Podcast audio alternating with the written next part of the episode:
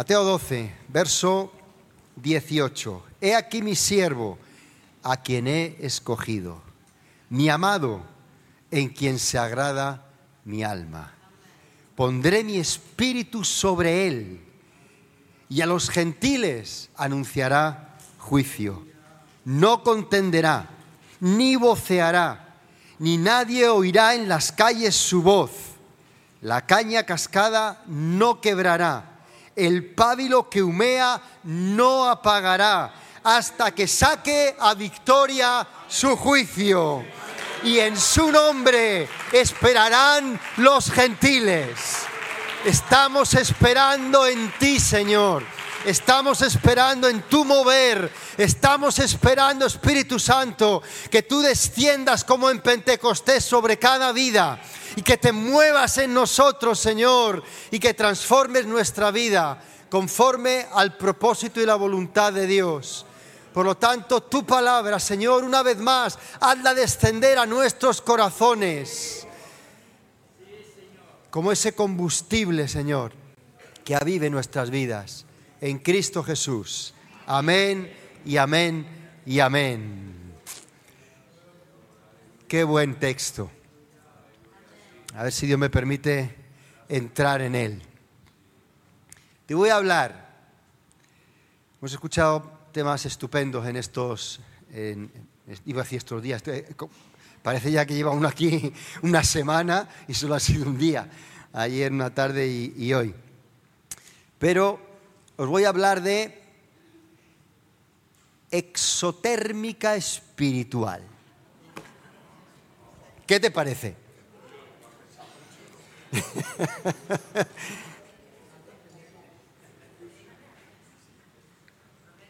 Está chupado, hombre, ¿o no?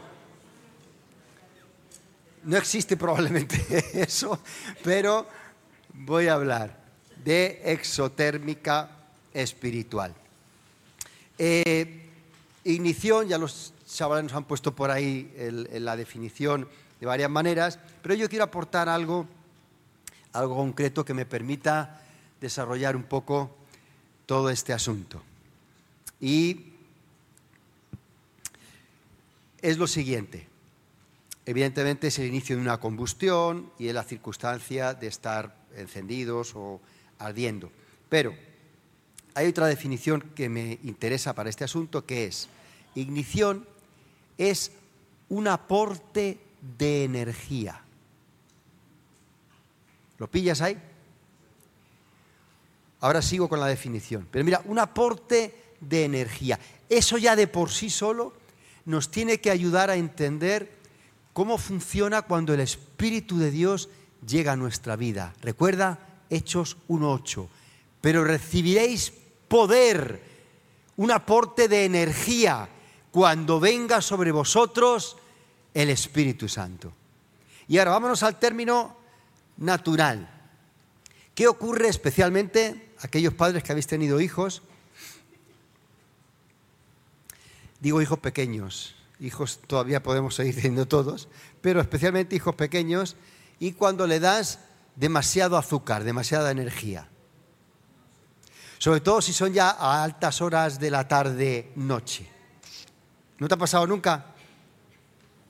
Pues tienes un terremoto en casa Tienes algo que no puedes pararlo de ninguna manera. Porque si pudieran desenchufar los hijos, más de una vez hubiéramos desenchufado alguno. Créeme. Pero como no se puede hacer, pues el niño está pletórico. Salta, ríe, eh, chilla, habla. Eh, no hay manera de... Olvidemos de lo, de lo natural, vamos a lo espiritual. ¿Qué ocurre cuando alguien es lleno del poder del Espíritu Santo. Y lo que se produce es un aporte de energía. El asunto es que en este caso no es tanto una energía física, es una energía espiritual. Y ahí lo que ocurre va a ser lo mismo. Va a ser difícil, va a ser difícil que tú y yo, llenos del Espíritu Santo, podamos mantenernos en plan modo off, modo tranquilo, muy complicado. Dicho eso, sigo. un aporte de energía que libera una reacción en cadena. No es un hecho aislado, no es una experiencia puntual. Eso es lo que a veces hemos limitado y seguimos limitando el Espíritu Santo en nuestras vidas. Pensamos que es una experiencia puntual, que es un momento de traerle al, culto cuando estamos aquí y aquí pues sí, algunos saltan, otros no sé qué y todo estupendo. No, es una reacción en cadena. ¿Y sabes lo que es una reacción en cadena? ¿Tú sabes cómo funciona la bomba, la bomba atómica, por ejemplo? Se produce una reacción en cadena y eso arrasa con todo lo que pilla. Y aquí viene la palabreja, del tipo esotérmica. ¿Qué quiere decir esotérmica? Que tiene, que la combustión produce o desprende luz y calor.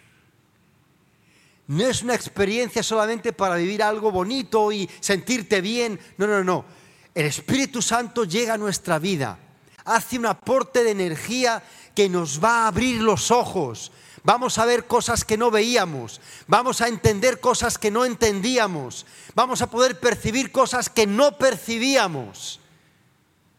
Aparte de que haya un fuego en nuestro interior que arde, una pasión por Él. Una pasión por Él, que a veces no sabemos ni de dónde viene ni por qué. Pero eso se llama ser lleno del Espíritu Santo. El Espíritu Santo se trata y permitidme que lo condense así, de experiencias esotérmicas. Continuamente, continuamente el Espíritu Santo llega a nuestra vida y desencadena todo un sinnúmero de sucesos, uno tras otro, uno tras otro, que tú y yo no somos capaces de abarcar, ni siquiera a veces de entender, pero ese es el Espíritu de Dios. Si no nos acostumbramos a eso, vamos a estar limitando el poder de Dios. Y cuando Dios habla algo sobre nuestra vida, lo que va a ocurrir es que sí, nos quedamos con la emoción del momento, con la situación, con la experiencia vivida, con la, explosión interna, pero no permitimos que eso sea una reacción en cadena. Eso trae otra cosa y la otra cosa otra y la otra otra, y otra, y otra, y otra, y otra, hasta que por fin se ve cumplido el propósito de Dios en nuestra vida. Eso sucedió con la iglesia en Pentecostés. No fue lo bonito de hablar en lenguas, de estar ahí juntos. No fue lo bonito de la experiencia del viento. No fue, que es, que es muy bonito y que es impresionante. Pero lo que desencadenó eso fue una reacción en cadena. Tres mil gentes aparecieron por allí y de repente fueron bautizadas en el nombre de Jesucristo. Eh, el cojo fue sanado en la puerta del templo. Desencadenó una reacción en cadena de milagros, de sanidades, de prodigios, de señales que tienen que seguir en nuestra vida. Eso se llama ser lleno del Espíritu Santo. Reacción en cadena, no un momento puntual, simplemente. Claro que sí es un momento puntual, pero no exclusivamente o simplemente. Por eso, el proceso de esa ignición y de mantenerlo ahí constantemente es muy interesante. Voy a hablar poco de eso, pero voy a mencionarlo. Para que podamos, la idea es, no es tener conocimiento, créeme. A mí me gusta mucho el conocimiento en todos los, órdenes, pero eh, no es conocimiento por conocimiento. Créeme, el conocimiento en sí mismo no. Es para poder colaborar con el Espíritu de Dios en aquello que Él quiere hacer. Y si no lo sé, probablemente no voy a colaborar. Por eso el proceso de esa ignición o de ese inicio de acción Estoy atento. Bien. He aquí mi siervo a quien he escogido. Ahí ya me puedo quedar toda la tarde y que Dios me ayude a salir de ahí. Pero, ¿sabes que tú has sido escogido? Tú no has escogido a Él. Él te ha escogido a ti. Por eso es que a veces no entendemos ciertas cosas y no entendemos cierta gente. Y bueno, ¿y por qué fulano? ¿Y por qué? ¿Y por qué este? ¿Por qué, ¿Por qué este hombre es profeta? A ver. Una broma, ¿vale? Si no da la talla. ¿Cómo es posible? No entendemos, pero no entendemos porque esto, todo esto, es misericordia y gracia de Dios sobre nuestras vidas. Hemos sido escogidos. No nos equivoquemos, no le escogemos a Él. Se lo tuvo que decir a sus propios discípulos. Y eso que ellos lo vivieron de primera mano en directo, en físico. Pedro, sígueme. Aún así, la cabeza a veces se nos va y pensamos que soy por, por, mis actos, por mi capacidad, por mi bondad, por mi buen corazón. Nada de eso le vale a Dios. ¿Sabes qué dice la Escritura? Éramos trapos de inmundicia, que solo sirve, ¿sabes para qué? Para ser tirado. No sirve para otra cosa más, ni se puede reutilizar de lo que estaba hablando Pablo en ese sentido de trapos. No valemos eh, para nada en eso. Pero Él, Él ve algo constantemente en nuestras vidas que no somos capaces de ver ni nosotros mismos. Ve algo en ti, ve algo en mí y ve algo espiritual. No ve algo tanto físico, ve algo espiritual en nosotros. Es algo de ahí. Mi amado, en quien se agrada mi alma. ¿Sabes que Dios agrada de ti también? Oh, se agrada de mí cuando alabo, cuando estoy orando, cuando... No, no, no. Se alaba de ti 24 horas al día. Se agrada de ti cuando estás dormido y no haces nada. Se agrada de ti cuando metes la pata inclusive. Se agrada, Dios se agrada de ti. Porque esto no va de nosotros, va de Él en nosotros, que es otra cosa. Por eso es que hace lo siguiente, pondré mi espíritu sobre Él. ¿Por qué creemos que Dios ha puesto su espíritu en nosotros? Gálatas 3, Pablo ahí lo dice, recibisteis el espíritu por vuestras obras o por el creer, por la fe en Él. Por el puro creer. Pone su espíritu en nosotros y a los gentiles anunciará juicio no contenderá ni voceará. Esto lo vemos en otro momento.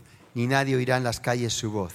Aquí, la caña cascada no quebrará. ¿Sabes que todos somos cañas cascadas? Todos, todos, todos. Mañana si tengo oportunidad os hablo de la caña, porque hoy quiero llegar a este otro punto. El pábilo que humea no apagará. Yo creo que va de eso todo este tiempo desde ayer que comenzamos. El fuego que hay de Dios en nosotros no solo no se apaga, sino que nadie lo puede apagar. Nadie, Satanás no lo puede apagar, el mundo no lo puede apagar, tu carne no lo puede apagar. Nadie, nadie, nadie. El único que podría apagarlo, ¿sabes quién es? Él. Y él ya ha dicho, no lo voy a apagar. Por lo tanto, no hay forma de que eso se apague. Ahora avanzamos. Hasta que saque a victoria el juicio. Vamos allá. Nueva versión internacional no acabará de romper la caña quebrada, ni apagará la mecha que apenas arde hasta que haga triunfar la justicia.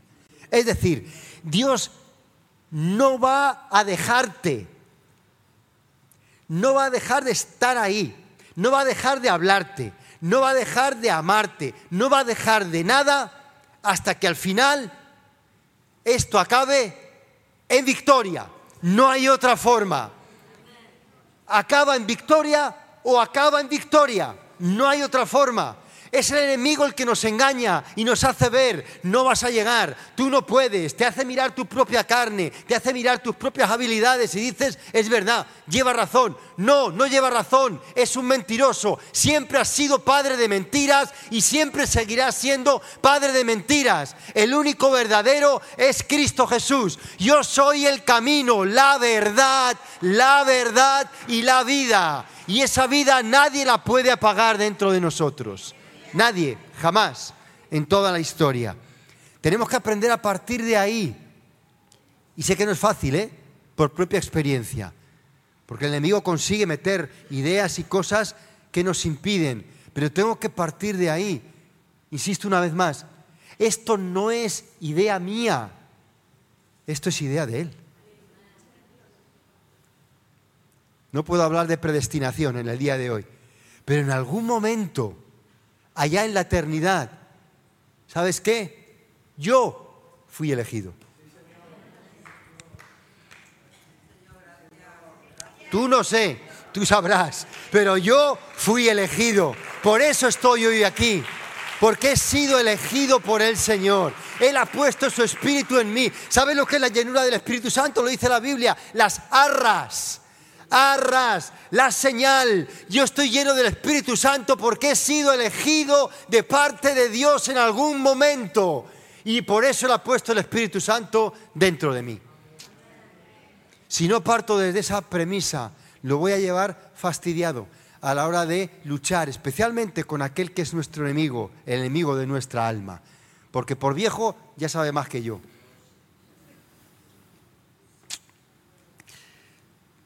Por eso la forma de actuar de Dios con nosotros es importante que podamos entenderla cada vez más. Yo cada vez quiero entender más por qué Él actúa, cómo Él actúa conmigo. Me he pasado mucho tiempo intentando ver cómo actúo yo con Él. ¿Qué debo hacer? Ahí están los mandamientos, que ahí están para darme cuenta que debo cambiar la historia. No, no, no, eh, no es cómo actúo yo con respecto a Él, es cómo actúa Él con respecto a mí, porque esa es la clave de toda mi vida. Lo que Él ha hecho en mí, lo que Él está haciendo en mí, lo que Él se ha propuesto hacer conmigo. Lo vemos en la Biblia clarísimamente. Él llama a alguien como Pedro, y uno diría, no, este, este, este alumno no es, este, este, discípulo no, no hay forma, no hay forma de tirar con él. ¿No veis? No hace nada más que meter la pata. Y después de tres años y medio, y después de confesar, no te voy a negar, le niega tres veces. Y uno diría, pues es que, que no sirve, está claro, si es que no sirve. Ya hemos dado oportunidades, pues ¿qué? Abandonamos. No, no, no, no, no aquí no abandonamos nada. Aquí no abandonamos nada. Cristo ha visto algo en él. Él sabe, Él ha elegido a Pedro y Pedro va a ser lo que Cristo ha dicho que va a ser. Por eso no solamente no nos desecha, sino que encima hace algo útil con cada uno de nosotros. La exotérmica espiritual tiene que ver, por supuesto, con el fuego del Espíritu Santo. No apagará el pábilo que humea. Lo he leído en otra versión y dice mecha. Va mejor lo de mecha porque pábilo es una palabra yo creo que no, no usamos por lo menos mucho. Y tenemos que abstraernos a aquellos momentos de que están hablando. Claro, hoy en día para encender luz y todo es fácil. Llegas, le pegas aquí y ya enciende. Entonces sabéis que tenían lámparas con aceite y con mechas. ¿Qué pasaba si el aceite se consumía? La mecha se caía y al final lo que ocurría es que quedaba humo. El humo de la mecha daba a entender no hay aceite, no hay aceite, pero el humo de la mecha también da a entender todavía hay fuego. La misma cosa que nos hace ver a veces no puedo, no doy la talla, esto es muy difícil, estoy en una prueba, también te hace entender, tú has sido escogido, tú has sido elegido, como en Esther, para este tiempo tú has llegado a la iglesia, para este tiempo tú estás en este lugar, para este tiempo Dios te necesita y quiere contar contigo allí donde estás. El mismo problema que te aflige, el mismo problema que te está reventando casi por dentro, que, te está limitando las cosas, está testificando a tu favor, de decir, yo le he elegido, yo le he escogido. Y eso nos tiene que hacer ver cómo Dios actúa. Porque hay vientos que soplan para apagar. Satanás sopla para apagar. El mundo sopla para apagar y la carne sopla para apagar. Si tú y yo oímos esas tres voces, recuerda cuando uno habla sale aire, soplo. Si tú oyes la voz de Satanás, ese soplo te va a apagar. Si tú oyes la voz del mundo, cualquiera que sea la voz del mundo, te va a apagar. De ahí que el enemigo juega a veces con todas estas cosas. Porque dice, no, a mí, a mí me detecta y no me, y no me quiere escuchar. Muy bien, pues voy a hacer que escuche al mundo. Y nos apaga. Y la carne nos apaga también. Jesucristo lo experimentó. Habla del siervo del Señor, habla del siervo de Dios. Realmente el pasaje habla de Cristo, el que hemos leído. Fijaros, de niño, ¿recordáis? Ya desde niño hubo viento soplando para apagarle. Herodes acabó con todos los niños de tres años con el fin de acabar con Cristo. Pero ¿qué sucedió? No pudo apagarle ministerialmente, le acusaron de todo tipo de herejías, por hacer la historia corta. Los fariseos, los saduceos, todos le acusaban. ¿Con qué fin? Apedrearle, porque eso decía la ley. No pudieron con él. Le llevaron a un, a un precipicio para... No pudieron con él. No pudieron, no pudieron apagar ese pábilo que humeaba. ¿Por qué? Porque al final le llevaron a eso. Salmos 22, ¿recuerdas? Grandes toros de Basán se han levantado contra mí. Ahí está hablando de la cruz, un salmo mesiánico. ¿Y qué es lo que ocurre? Le llevaron al final a la cruz y a la tumba. Muerto. Un pábilo que humea. Pero ese pábilo que humea, hay otros vientos que vienen sobre nuestra vida, que soplan para avivarnos. Y cuando sopló el viento del Espíritu Santo sobre esa tumba, la puerta tuvo que abrirse y la muerte no pudo retenerlo, tuvo que salir a resurrección. Eso es el pábilo que humea en la vida de Cristo Jesús y eso es en ti y en mí. Podrán llevarnos al abismo, podrán todo lo que quieras, pero sabes una cosa, el espíritu que Dios ha puesto dentro de nosotros, nadie, nadie, nadie lo podrá apagar.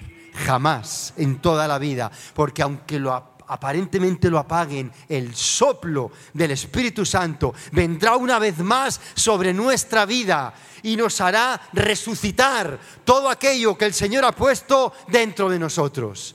Sabes que dentro de ti hay dones del Espíritu Santo. La mayoría de las veces lo que decimos es, bueno, tienes que practicar, tienes que hacer, no hay nada malo con todo ello, créeme. Pero nada de todo eso sustituye un solo soplo del Espíritu Santo sobre nuestra vida. Un solo soplo y aflora todo lo que hay ahí dentro y sale a la luz. Y empezamos a funcionar como aquel siervo escogido de parte de Dios para estos días y para este tiempo. Avivar el fuego del don que está en ti. ¿Recuerdas que le dice Pablo a Timoteo?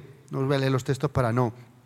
Pero fijaros la, la diferencia. Primera Tesalonicenses, pues alguno ya le ha llegado el texto a la cabeza y dice, no es cierto lo que estás diciendo. Bueno, Primera Tesalonicenses 5, 19 y 20. No apaguéis al espíritu. Luego entonces se puede apagar. No.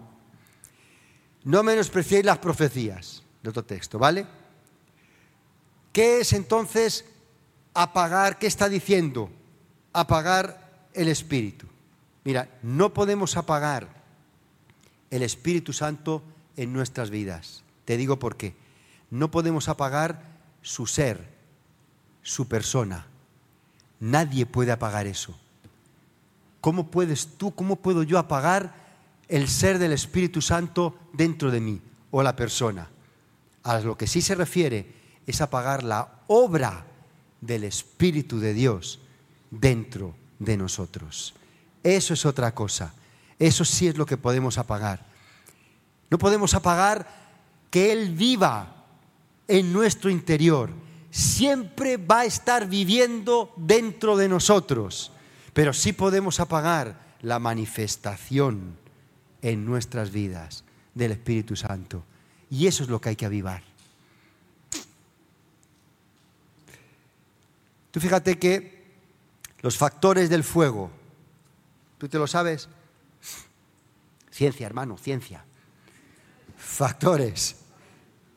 Para que haya fuego, pues para que... Oxígeno. Sin oxígeno no hay fuego, no hay combustión, efectivamente. Calor. Si eso no se pone al rojo vivo, aquí no hay fuego que valga. Y combustible.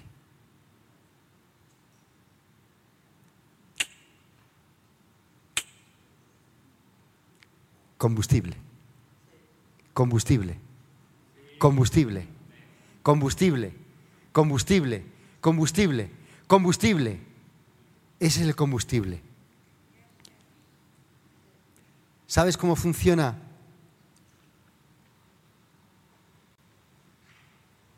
la ignición espiritual exotérmica? Pues de la siguiente manera, y voy terminando con ello. Toda la gente que fue avivada, que tuvo que aprender dos cosas que el Señor nos dice, y les dijo a ellos en la Escritura, muy importantes. Es saber recibir y saber dar. Y las dos son necesarias. Recuerda, Juan 7:37, si alguno tiene sed, venga a mí y beba, reciba, beba.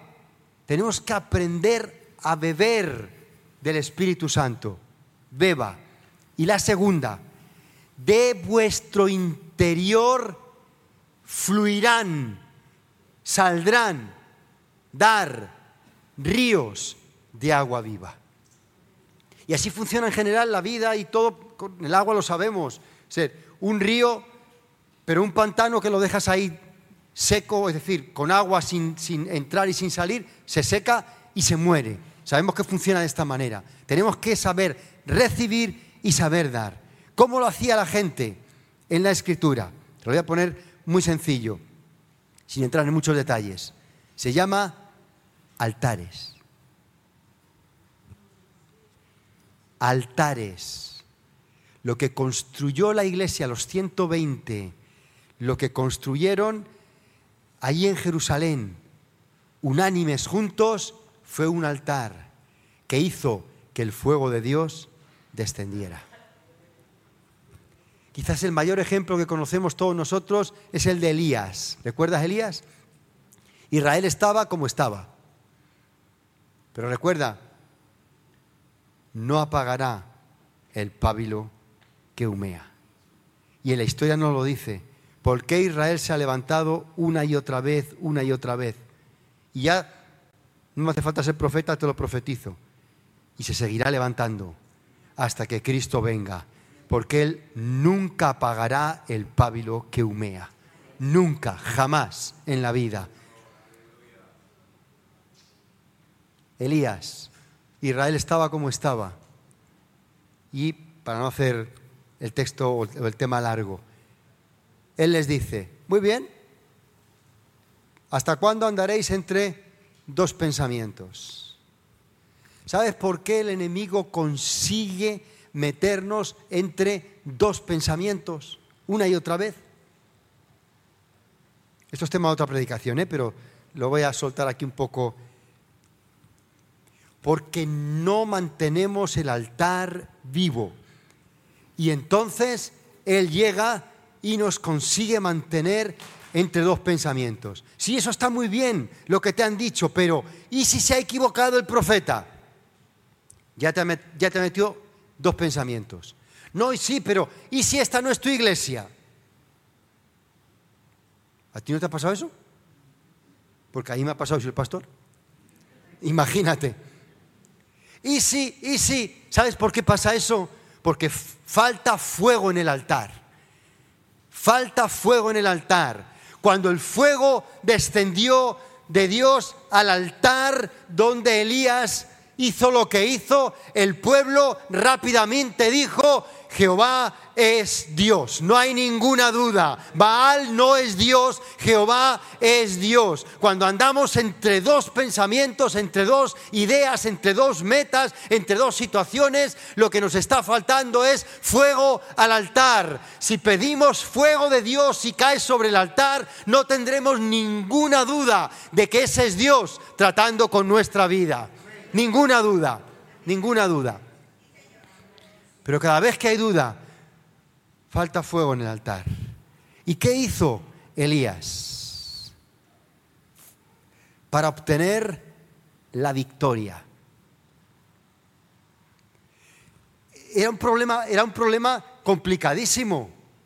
Recuerda que Elías luego cuando Jezabel le amenaza, él mismo dice y le dice a Dios, solo yo he quedado como profeta. Es decir, él se percibe solo. ¿Qué puede hacer un hombre solo, por muy profeta que sea, contra 450 de Baal y 400 profetas de Asera? ¿Qué puede hacer un hombre solo? Prácticamente nada. Pero él sabe lo que tiene que hacer. Y él construye un altar que estaba destruido que no estaba funcionando.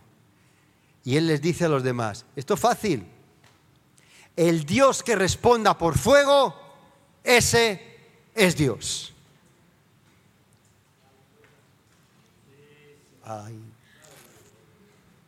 Paréntesis de los míos.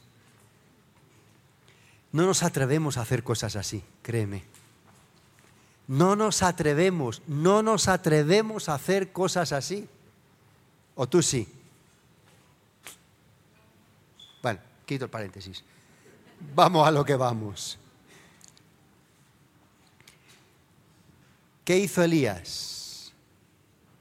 Reconstruyó el altar, pero hizo algo interesantísimo con lo que quiero acabar, para que tú y yo podamos entender un no lo quiero decir así porque no es, pero una manera, un método, una forma, un de que el fuego de Dios caiga sobre nuestra vida. Y estoy hablando que ese pábilo, que eso, lo poco que tengamos ahí, sea avivado, empiece a arder, perdón por la expresión, a lo bestia, a lo grande, a lo exagerado, que es lo que ocurrió ahí porque literalmente el texto lo dice, descendió fuego, consumió el holocausto. ¿Sabes quién es el holocausto? Romanos 12, 1. Presentaos vosotros como sacrificio vivo, santo y agradable delante de Dios. ¿Sabes quién es el holocausto? Tú y yo. Somos el combustible. Si no hay holocausto, ¿qué va a quemar? Pero fíjate, a partir del holocausto, quemó el altar y quemó algo que había hecho Elías, que es inaudito. Hizo una zanja y derramó, creo que eran 12 cántaros de agua, dos veces. Y lamió, consumió todo el agua. Ahora, ¿por qué hizo Elías la zanja y derramar el agua? Yo te digo una teoría. Llevaba sin llover tiempo. El agua era un bien que escaseaba completamente. Y él hizo una locura santa coger aquello que, que está faltando y echarlo en el altar cuando ni siquiera había ley acerca de eso. ¿Qué quiero decirte con esto? Quiero decirte, lo que Dios no va a rechazar nunca es alguien que hace un sacrificio de aquello que más le cuesta que más aprecia. En nuestro caso, puede que sea tiempo. No tengo tiempo, no tengo tiempo, no tengo tiempo. Mira la doble parte que te decía antes, para no volver a repetir. Eso mismo te está expresando que Dios te ha llamado para que le des tiempo. No tengo dinero, no tengo recursos. Muy bien, eso mismo está expresando que Dios te ha llamado para darte recursos. Pero si no sabemos recibir y no sabemos dar de aquello que hemos recibido, el fuego de Dios no va a descender sobre el sacrificio, no va al altar y mucho menos a consumir algo que no hay, que no existe porque no lo hemos puesto en el altar. ¿Lo pillas? ¿O no he sido suficientemente directo? Cuando eso ocurre, todo lo que podemos esperar es victoria. No cesará, no quebrará la caña, no apagará el pábilo hasta que haya victoria en nuestras vidas. Por eso repetimos los ciclos una y otra vez. No se va a cansar de venir sobre ti una y otra vez y decirte, Pablo Antonio, tu tiempo, dame tu tiempo, dame tu tiempo. Señor, no tengo tiempo, dame tu tiempo, no tengo tiempo, dame tu tiempo. Muy bien. Bueno, pues entonces me cambio de trabajo, me busco uno con seis horas, vale. Y a las seis horas, Señor, no tengo tiempo, dame tu tiempo, no tengo tiempo, dame tu tiempo. Otra vez el ciclo, el ciclo, el ciclo, un montón de hasta que por fin diga, Señor, todo mi tiempo es tuyo, aquí está derramado delante de ti, haz de mí lo que quieras. Y entonces el fuego cae sobre mi propia vida, me consume a mí, consume mis deseos carnales, consume todo lo que tengo que no le sirve a Él y Él se glorifica en mi vida. Y por fin, no solo yo, todo el mundo que me ve tiene que reconocer, Jehová es Dios. Dios es un Dios poderoso, Dios es un Dios de milagros. Toda la gente que criticó a los apóstoles en Pentecostés tuvo que reconocer que había milagros por mano de los apóstoles que se hacían y que Dios estaba con ellos, al punto que hallaron el favor no solo de la iglesia, sino del pueblo entero. Ponte de pie.